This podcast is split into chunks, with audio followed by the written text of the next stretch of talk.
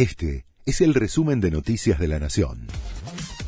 La Nación presenta los títulos del jueves 27 de enero de 2022. Con la negociación trabada, Cristina Kirchner criticó los ajustes que pide el FMI. Desde Honduras, la vicepresidenta vinculó las políticas de ajuste que dictan los organismos multilaterales de crédito con el avance del narcotráfico y los desastres naturales como el calentamiento global.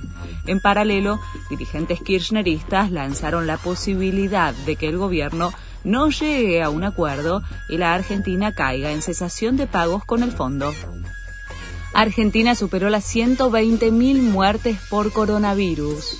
El Ministerio de Salud informó que se registraron 317 fallecimientos a causa de la enfermedad en las últimas 24 horas, por lo que desde el inicio de la pandemia el total de víctimas es de 120.019.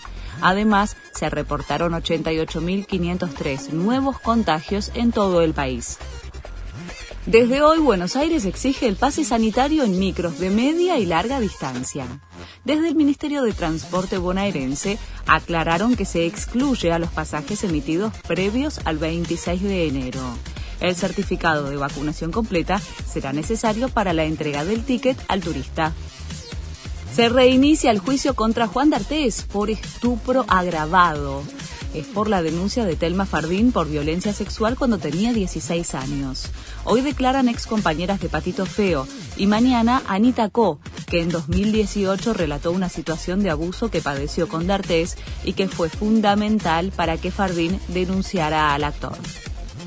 La selección ya está en Chile.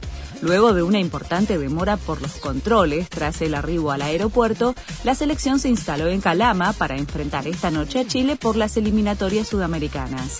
Scaloni no pudo viajar porque sigue dando positivo al PCR. Este fue el resumen de Noticias de la Nación.